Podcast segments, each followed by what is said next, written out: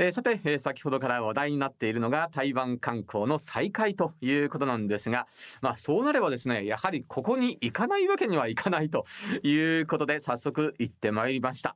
えー、東京虎ノ門の台湾観光協会東京事務所へ行ってまいりました。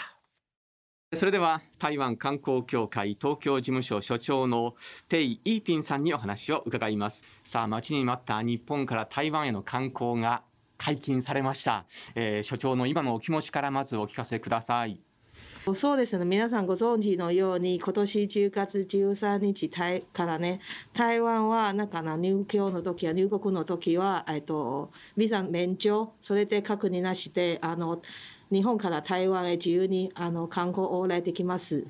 今から時間があれば日本の皆さんぜひ台湾にあの自分のスケジュールをアレンジしてそれで台湾に遊びに来てください。そういった台湾を訪れる皆さんに対して、えー、台湾観光客ではどういうふうなことを考えてらっしゃるんでしょうか？日本の皆様にのあの安心安全の観光のあの環境を皆さんに提供するのために観光局はちょっとなんか日本のあの旅行会社例えば JTB、HIS、読売クラスいろいろななんかな旅行会社を一緒にコラボあの組んでそれで台湾のあのたくさんのあの素晴らしいの商品を造成してそれでどんどんなんかなあの販売中ですよね。台湾版の GoTo のみたいなものはちょっとやりました。あの台湾版の GoTo のあの割引もあるんですよね、まあ、皆さんも自分で選んでください。はい、それは楽しみですね。あのところで所長からどうでしょう。日本が観光に行かれる日本の皆さんに向けておすすめのスポットがありましたら教えていただきたいんですが。あの皆さん一番のあの詳しい知ってるのはやっぱりキエフのところで千と千尋神隠しのあの舞台としてあの9分ですよね。それであの9分からちょっと足を伸ばして10分のというところもあのスカランダーのあのテント明けのというのものもあるんですよね。来年の2月5日はちょっと台湾ランダンフェスティバルやるんで台湾フェスティバルはちょっと毎年旧暦1月15日台湾観光局とあの地方の自治体の主催のあのイベントあの台湾で一番一番大きな光の祭りとあのあの言えるんですよね。あの昔はちょっとなんかあの台湾の各地の回りましたけどちょっと来年の2月はちょうど23年ぶりはちょっと台北市内に戻ります。そしてメインランダーのところはちょっとあの台北一松近く近くの古墳機なあの古府記念館であのメインランダンを設置して周りは101とかそれであの中小道路は周りのところはちょっとなんか各エリアのランダンを設置してます。台湾ランダンはちょっとなんかなあの動き動かないのあのレプターみたいなものですよね、そしてあの来年の2月の台湾に行ったらねスカイランタンと台湾ランタンフェスティバルにあ2つのあの祭りをちょっとなんかなあのエンジョイできますと思います。まあ皆さんもぜひあの私も個人的にはおすすめですよね。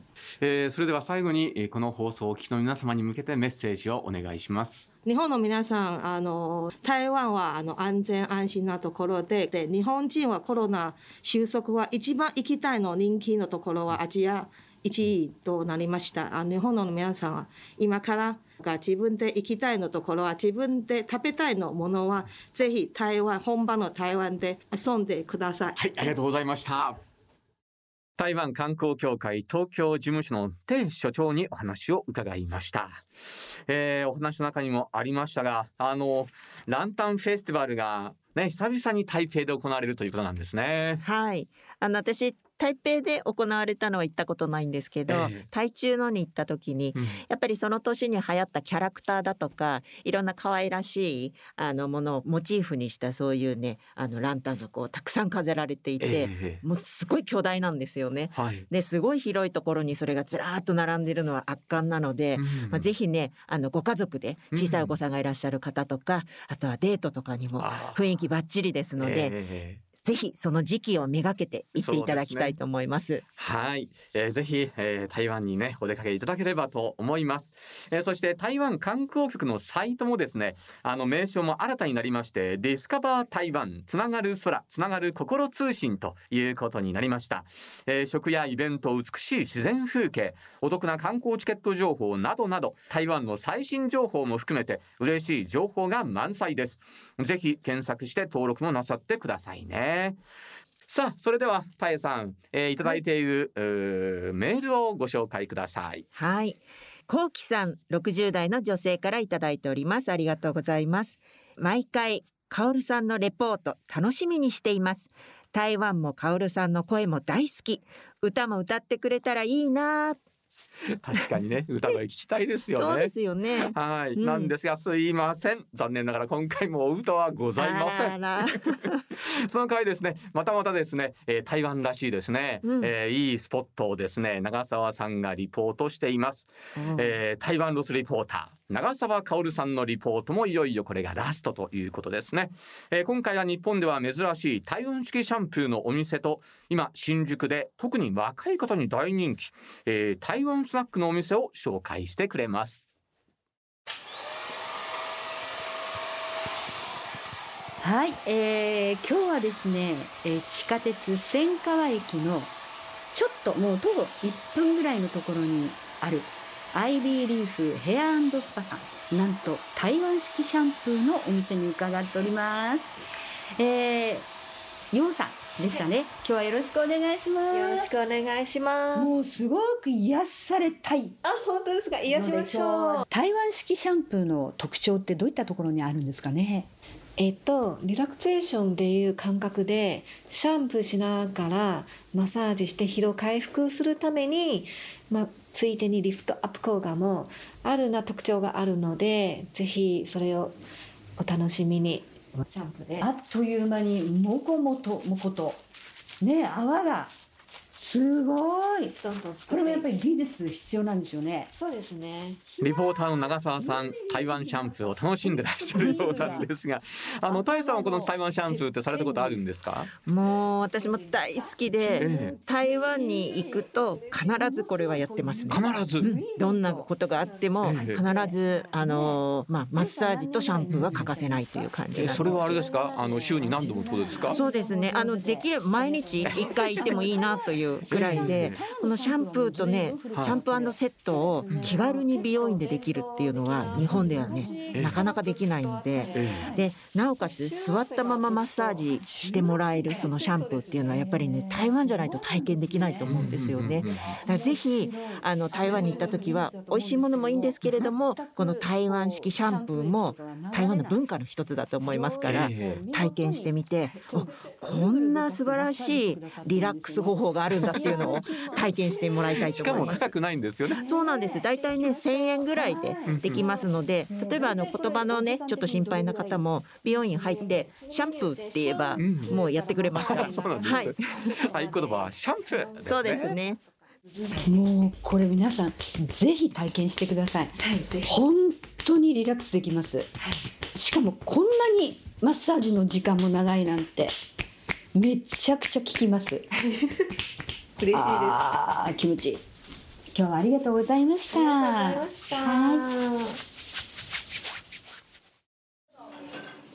はい、えー、千川から地下鉄に乗って新宿三丁目で入社いたしまして路地裏に入ったところに合作者「えー、会う」という字に作るあと会社の社という字で合作社というお店なんですけれどもえこれはあの学校の校外部の略称ということなんでなんかすごくもうあの小さな可愛らしいお店なんですが満席です。どんどんお客様入ってきてます。しかも台湾語か中国語は飛び交ってる本当に台湾に来ちゃったのかなというような感じですけれどもちょっと、えー、メニューを拝見するとボリューム満点の本格派 G バイ唐揚げですかねこれは。あと定番人気のおじいちゃんの秘伝豆腐とかわ楽しみです。ということで、はい、えオーナーのコウさんですよね。そうですね。お願いします。いやもう入ってきしてびっくりあの可愛いスペースですけれども続々とお客様が入ってきますけれどもはい。すごいですねこうさん。あ、皆さんおかげさまでありがとうございます。ねえ、でこちらもう私早速いただいたんですけれども、えー鶏の唐揚げ一口唐揚げはい。それと、はい、あと天ぷらはい、天ぷらで。めちゃくちゃ美味しいんですありがとうございます。これ、あのなんかおじいちゃんおばあちゃんの味を再現する、そうですね。えーっとおじいちゃんからあのお伝えのレシピを、のルーローハンとか、あと唐揚げとか。あとなるほど豆腐とかなんか台湾台湾でならではのね。そうですね。はい。あそうなんですね、はい。こちらのお客様一人でいらっしゃる方ね多くいらっしゃいますけれども。そうですね。一人の食事あのしやすいのために、でもうちの座席ちょっと少ないし、そう混んでいるの時にすごく大変ですね。それでおすすめの人大体時間余裕の人とか、はい、週末はすごく混んでいると。のでちょっときなんかごめんなさいの気持ちも出るんですけど 皆さんなんかそれでまだ続けて今展展展開したいしたいんですけど、はい、今また12月の中旬頃に第2号店をオープンするの予定です。あー12月の中中旬、旬はい、第2号店、はい、こちらのお店はもうできてどれぐらいなんですか、そうね、1年半ぐらいそうです。はい。そうなんです。今台今コロナ原因台湾人とか外国人とかいろいろ自分の国を変えられないので、それで私をなんかこういう本場の味を皆様提供したいんです、そういうためになんかいいと思ったんですので、ええ。その時にオープンしました。そうなんですね、だからいらっしゃる方もね若い方もすごく多いですよね。そうですね、最初からを年配の人もいるしでもだんだん若い子増えてるそうみたいな感じです、ね。大体ツイッターとかあとインスタグラムとかあといろいろ記事とか見たらなんかえ興味があるこれが作者なんていうの店とか興味を持てるんです。それでちょっとだんだん増えてるそうだかなメニューも豊富なので皆さんぜひ楽しみにいらしてください。あと2号店のねですね。楽しみで。ね。えはい。今日は本当ありがとうございました、あ本日はありがとうございます。はい。はいありがとうございますえー今回は台湾式シャンプーと台湾スナックのお店をね長澤かるさんのリポートでご紹介いたしました、えーまだまだね日本で台湾を感じることのできる場所が増えていくといいですね。ね。えー台湾ロス取材にご協力いただいた皆様そしてリポーターの長澤かおるさん本当にありがとうございました台湾日本仲良しカメラカメラでは続いていただいたメッセージをご紹介いたしましょう。30代女性の姉もねさんからです。ありがとうございます。中間さんの台湾のご家族との温泉旅行話に私は台湾旅行の時に温泉は行ったことがないのでえ今度は行ってみたいです。中間さんだからこその情報が満載で面白かったです。という、えーメッセージをいただいています。さあそれでは続いて再びメッセージをご紹介いたしましょう。40代男性の春さんです。ありがとうございます、えー台湾に木造駅舎が多く残っていることに驚きました。高温多湿な台湾では木造駅舎の維持管理はとても大変だと思います。その大変さがあっても木造駅舎を維持している熱意と仕事っぷりがすごいと思いました。というようにですね、えー台湾の鉄道に関する情報が興味深いというですね、えー声を本当にたくさんお寄せいただいているんですね。それでは旅行作家で大鉄の友受賞者のケッケ義行さんから今回もですね、えー情報をたっぷりに、えー教えていただきたいと思います。各位旅客，台北站快到了，旅客。ケッケ義行の台湾鉄道面白旅.さあそれでは本日も台湾鉄道の面白い話をケッケ義行さんに伺ってまいります。ケッケさんよろしくお願いしますよ。ろしくお願いいたしますさあ今日はどんなお話ですか？やはり台湾の鉄道が最新事情を皆さんにお話ししたいと思いますええ台湾の今ですね。今ですうん。実はちょっと前までですねあの台湾の鉄道手でドアが開く車両とか、はい。いろいろとそういう古い車両があったんですが、自動だけじゃなかったんでしたっけ？えあの客車列車の場合には、うん。あのドアを押して開けるという。ええ。で引いてはい。乗車するという。ええいわゆる 昔の日本も懐かしいと言いますか。昔の日本もドアが開いてて。ええ ええ。そういう列車ありましたね。ええ。そうなんです。それも最近まで残っていたんですがええほとんどなくなってしまいました。やはり近代化がね、どんどんどんどん進んでるんですよ、もう一年一年ごとに新しい車両が入ってきてええ。古い車両が淘汰されていく。実はですね、はい。この古い車両はい。13両をきれいに整備してうん。今でも乗れるようになったんですよ。実は一度廃止になったんですけれども、あの観光列車用としておお13両整備しましええええええそれは休日だけにこう使うとか？たいやあのー南回り線というねはい、いわゆる海がきれいなところがあるんです、うんうん。まあその窓のなく列車も最後はそこを走っていたんですがええ。そこを今度観光列車として運行してるんです。うーん。えそれは毎日走ってるんですか？はい、うーん。いわゆるあの、うん。今までは乗車券だけで乗れたんですがええ。今回ちょっとあの、えー料金がかかります。でも あのー記念品ですとかお弁当がついてますから、まあまあ いいんじゃない損はしないですね。そうはしないです。ね というか帰ってよかったりしません？いいと思いますよ、えうーやはりねええ。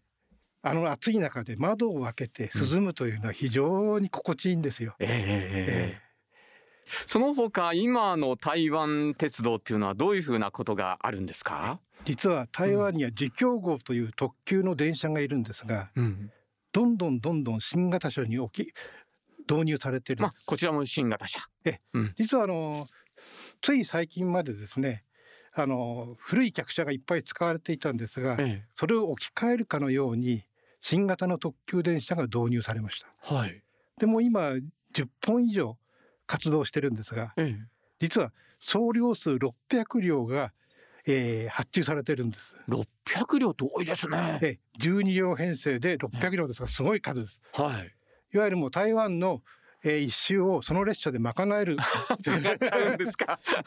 というぐらいの、えー。へえそれは新しいその車両っていうのはんどういうところがいいんですか？新しい車両はまずはい。列車の中に1両日本のグリーン車に相当する商務車というのがはい。連結されています。ええいわゆるちょっとゆゆったりした車内サービスが受けられるという車両なんです。だから今までにねただ単に移動するんじゃなく列車の旅をもっともっとゆっくりと楽しみたい。そんな人にはおすすめですね。ワンランク上の旅そううです。はい。おおへえ。まあいろいろと変わってくるんですね、えはい。でまあこの車両を作ってるのはう日本の日立製作所なん日本なんですね。はい。日本から船に乗って なんかそういうお話を伺うとやっぱり日本人として誇らしいなとええ。思うところがあるんですけれどもね。その他に最新の話題というと？そうですね、うん。やっぱりあの台湾鉄道以外にも MRT いわゆる地下鉄タイプのものとか、うん。LRT ライトレールですね。はい。路面電車の延長線の。これもどんどんどんどん路線を伸ばしています。ええ。台北近郊の淡水。はい、ここにもライトレールがありまして、うん、これもあのどんどんどんどん路線伸ばして将来的には、えー主な観光地すべてをこの列車で巡ることができるんです。おおそれは便利ですね、ええ。やっぱりそのライトレールの良さというのはうん。街の中に溶け込んで列車が走ることですね。はい。ええ。でこの同じライトレールも高尾にありまして、はい。高尾も今港から、えー半周ちょっと行ったぐらいまで開業してるんですよ。ええこれ将来環状線になる予定で環状線が完成するとうん他の MRT とか大鉄の列車といろいろ接続する駅があるんですね。ええええそうするといろんな乗り換えていろんな方面に行けると非常に便利になります。それはもうそういうふうになるように最初から計画されていたんですか、そうなんですそうなんです。はい。ということはもう鉄道会社同士がいろいろとこうあそのねね連携し合ってるってことですね。お互いにどこで接続するかとかねうん、どういった方面に行くのが利利便性が高いかはい。そういった都市計画ですねええそれに沿ってちゃんとした、えー鉄道の設計がされてるんですうね。んさあ、えーいろいろとお話を伺ってきたんですが台湾鉄道ロスの方に向けて最後にメッセージをお願いできますでしょうか。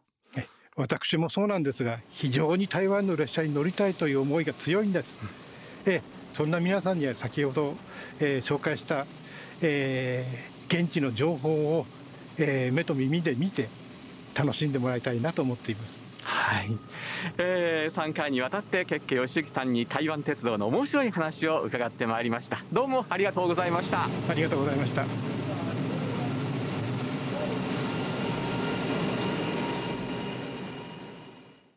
旅行作家で大鉄の友受賞者のケッケ義行さんでした、えー、ケッケさん毎回楽しいお話をありがとうございました、えー、タエさん。はい。あのやっぱり台湾の鉄道の旅っていうのはいいですよね。ね。えなんかもうねケッケさんのお話聞いてると、うん。鉄道の魅力ってはい。本当に素敵だなと思って私もね鉄道ファンにすっかりなってます。そうですか、はい、えーいろんなね旅の方法があるんでね台湾に行かれる皆様もね、うん、えー鉄道というのをね一はい。つ選択肢に入れてほしいですね、そうですね。さあ続きましては台湾音楽大好きアナウンサーの石井由紀子さんのコーナーです、えーもちろん今回もメインテーマとリンクしてご紹介くださいます。どんな文章なのか楽しみですね。石井さんよろしくお願いしますゆきこの台湾音楽あれこれ。山本アナご紹介ありがとうございます。3回目の登場でございます。台湾大好きアナウンサー石井ゆきこです。いやー、3回呼んでいただいて嬉しいですが、いよいよ皆さんとこうやってお話しするのもラストになるのは寂しいなと思っています。さて、今日は文章ということをテーマにお話をしていますので、やっぱり音楽も文章をテーマにしていこうと思っていますよ。あの何度もお話であるように台湾の伝統の文化とかそういうものを大事にしながら現代の感覚も入れていくのが文装の一つの考え方かなと思いますね。ちなみになんですけれども私収録の前に今日ねタピオカミルクティー飲んできたんですよ。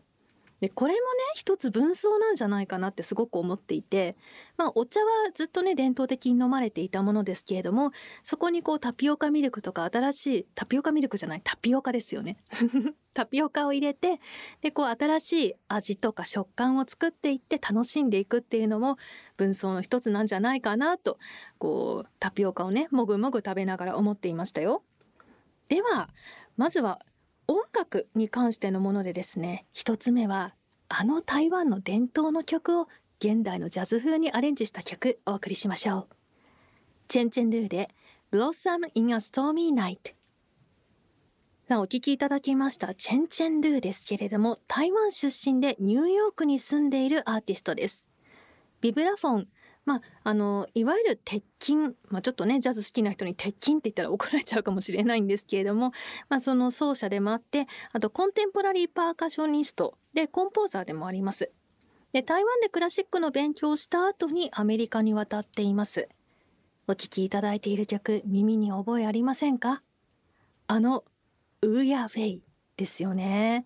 でここにこう現代のジャズ要素を入れて展開していくんですけれどもあの原曲の優しさも感じるんですけれどもただ英語でこの「ストーミーナイト」嵐の夜と言っていますので雨が降っているけれどもしとしとよりもこうちょっと情熱的な感じでブワーッとこう雨と風があの吹きさらす中にこう花が咲いているようなねそんな感じもしてかっこいいなと思っています。さあ続いての曲をお送りしましょうかね。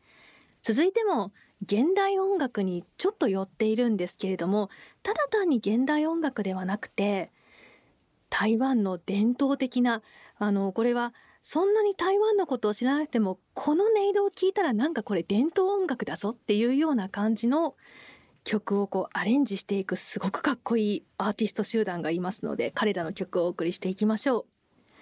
サンシェンヘンゲで八千歌会 The Eight Immortal Close the Sea お送りしているサンシェンヘンゲの、えー日本語読みをすると八千歌会八つの千人の千に過去の歌に海と書いて八千歌会と言います台湾の伝統と現代音楽をアレンジした実験的な音楽を作るアーティスト集団なんですで特にね地方のこう音楽の要素を取り上げていくことが多いんですよね。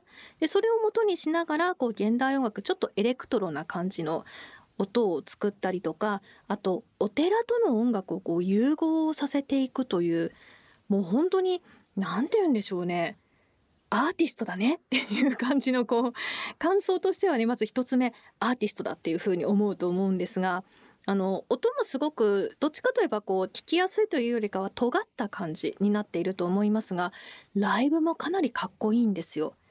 でまあ普通にパフォーマンスするだけではなくて VJ、まあ、いわゆるビデオを使ってその音の世界観を映像としてこう出しながら演奏もしていくっていうのでこう五感すべてにこう訴えかけるようなライブをやっていくということでもやっぱ一つのアーティストだなというふうに思います。三線変化というアーティスト集団ですさて今度はねもう少しこう柔らかいというかなんていうのかな聞きやすいというかポップというかちょっとそちらの方の曲も一曲お送りしようと思います。台湾のアーティストと日本のアーティストがコラボした楽曲です。羊文学ルーシーで Oh Hey! さあお送りしています羊文学ルーシーのオーヘイですけれども羊文学日本の人気のスリーピースバンドですね若い人とか音楽好きの人がかなり注目をしているバンドとあとは台湾の Z 世代のルーシーというアーティストのコラボの曲ですあのちょっと疾走感のあるあのロックナンバーになっていますけれども割とねルーシーはソロで楽曲を出す時に少しフォークの要素があるんですよね。でもまあ、いわゆるその日本でも流行ったその60年代70年代のあのフォークではなくてもう少し現代の要素もあったりとか少しエレクトロ要素も入ったりするようなフォークのアーティスト実は台湾ちょっと多いんですよね若い人で。でこの曲が生まれたきっかけなんですけれどもこのルーシーが羊文学あの日本のバンドのボーカルの塩塚萌香さんの声に魅了されて一緒にやることになったというのでねこれやっぱりインターネットがあるからこうお互いの曲もねすごく聴きやすくなったんじゃないかなと思うのでこう文章プラスインターネットっていう本当今のものがうまく掛け合わさって新しいものができて素敵になっているんじゃないかなと思っています。いやもう本当に駆け足であっという間でしたね。もっとねお話もしたいなというふうに思っているんですが時間があるので今回はここまでです。では最後にこの曲をご紹介したいと思います。FireEX3 回にわたってずっと私があの語っていると思うんですけれどもやっぱり彼らもその台湾らしさというところではすごく重要な役割を果たしているのではないかなと思っています。ではラストの曲お送りしましょう。FireEX でアイランドサンライズ。ここまでのお相手は台湾大好きアナウンサー石井由紀子でした。またいつかどこかでお耳にかかれること楽しみにしています。台湾音楽大好きアナウンサーの石井由紀子さんでした。石井さん新たな視点で素晴らしい台湾音楽の世界をご紹介くださりまして本当にありがとうございました、えー、これからのますますのご活躍を楽しみにしています。さあそれではここでいただいているメールをご紹介しましょう。たえさんお願いします。はい。えー、由美さんという50代の女性からです。ありがとうございます。最近台湾の知り合いができて台湾について学びたいという思いが強くなりました。台湾と日本の関係って意外に深いみたいですよね。台湾の知り合いは日本が大好きなようなので来年の春に桜が咲く頃に会えるといいなと思っています。はい、由美さんありがとうございました。えー、桜の咲く頃、うん、待ち遠しいでしょうね。ねもうちょっとですよ。はい、えー、ね、今のメールにもありましたが、この台湾と日本との関係って本当に深いんですよね。で、そういうことね、この番組を始める前は私全然知らなかったんですね。はい。はい。えー、ですからねこういう番組に携わることができて本当に良かったなと思っています、うん、さあそういったね台湾そして台湾との交流の世界にですね私を誘ってくださったのがご存知この方です。市村清子さんです。えー、やっと台湾にみんなが行けるようになりました。長かったコロナもだんだんと減少傾向にあると思います。交流がないと次の時代は生まれないと思いますのでぜひ皆さん、えー、時間を利用して台湾にどんどん行って生の台湾を見て感じてそれで深い交流を育んでください。若い人どんどん台湾に行ってみてください。現地を生で見て感じてそして向こうで住みたいと思ったり学びたいと思ったらどんどん自分の希望を叶えてください。みんながきっと楽しみにすることがどんどん増えると思います。頑張ってくださいね。国際文化プロデューサーの市村清子さんからのメッセージでした。市村さん本当にありがとうございました。さあそれでは時間の許す限り皆様からいただきましたメッセージメールをご紹介したいと思います。タイさんお願いします。はい、えー、それではもこさんという40代の女性からです。ありがとうございます。はじめまして。楽しく番組を聞かせていただいております。台湾に興味を持ち台湾加護を独学で学んでいつか台湾を訪れてみたいという思いがあり子どもたちが成長した今新たな人生の楽しみを見つけることができました。はい。いいですね。そうですね、うん。それからマースさん50代女性の方。そう遠くない時期にお互い以前にも増して交流できることを期待していますということです、本当ですね、うん。えー続いては60代の鉄ドンさんという男性の方からです。ありがとうございます。いつもいつもこの番組を楽しみにしています。台湾にはできるだけ早く行きたいそういう気持ちをかき立ててくれる番組です。山本直也アナウンサーの台湾愛あふれるしゃべり口調とゲストの方々の台湾情報を聞かせてもらっていると台湾を訪れているかのように思ってしまいます。台湾からは教えられることが多いです。いや本当にそうですね。山本アナのファンですね。はい、ありがとうございます。その他にもですね、本当にたくさんの、えーメールメッセージをいただいていまして、えーご紹介できないのが本当に心苦しいんですけれども、本当にありがとうございました。あり。がとうございました。えー、タエさん、こういうメールをいただくとね、やっぱりこの番組をやっててよかったなと思いますね。本当に。あとねこれだけ多くの方が台湾を好きでいてくれるのもすごく嬉しいですね、ねえ。うん。えー私たちの思いもこうね伝わっているのかなと思うとそれもまた嬉しいんですけれどもね。当はいはい、これからもですね、台湾をね皆さんどうぞ愛していただきたいなとね いうふうに思うんですけれどもね。はい、えー、タイさんもね、えーお付き合いいただきまして本当にありがとうございます。はいもうね22年って聞いてびっくりですよ本当にね 最初の頃から参加させていただいて、そうですね。うん、いろいろと勉強にもなってますしまた来年はどんなことがあるのかなと思うと、うんこの番組絶対にずっとずっと続けてほしいですね。はい、はい。来年はいよいよ現地に行けるんじゃないかと。そうですね。はい。以前ね、ええ。台湾で現地で放送したこともありましたよね取材してね。そうですよね。はい。ですからね、うん。ぜひ今度は現地からの、えーうん。放送をねね。皆さん楽しみにしていただければななんていうふうにも思っております。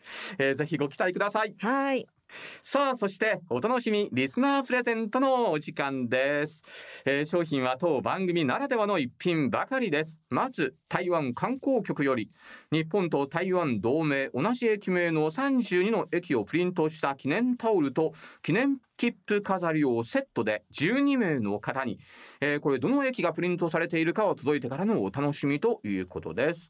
それからクッキー吉行さんから、えー台湾と日本を結ぶ鉄道誌、えーそれに加えて、え東部提携記念ステッカー2枚を2名の方。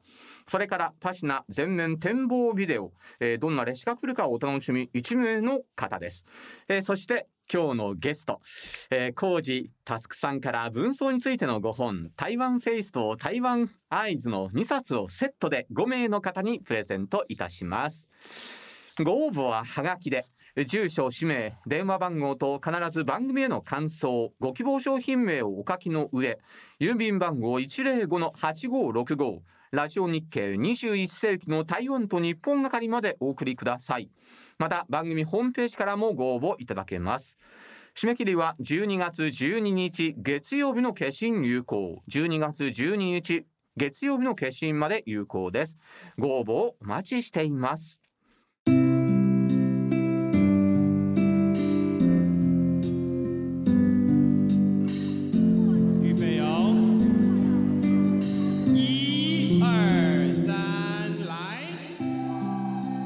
それではいよいよラストメッセージこちらです。40代女性の茶はじめましたさんからいただきました。ラジオを聞いて遠くなっていた台湾を身近に感じることができてとても嬉しかったですというメッセージです。いいやー本当に大さん、こういうふうに言っていただけると嬉しいですね。嬉しいですね。はい、ぜひね次にもですね、うん。えーこういった感想をいただけるように頑張りたいなというように思います、えーリスナーの皆様あ今年はどうも本当にありがとうございました。来年ね、えーまたお会いするまでどうぞ皆様お元気でお過ごしいただきたいと思います、えーそれではまたお会いする日を楽しみにしています。お相手は山本直也と人とたえでした。それでは再见。この番組は台北中日経済文化代表所公益財団法人日本台湾交流協会台湾観光局の講演でお送りいたしました。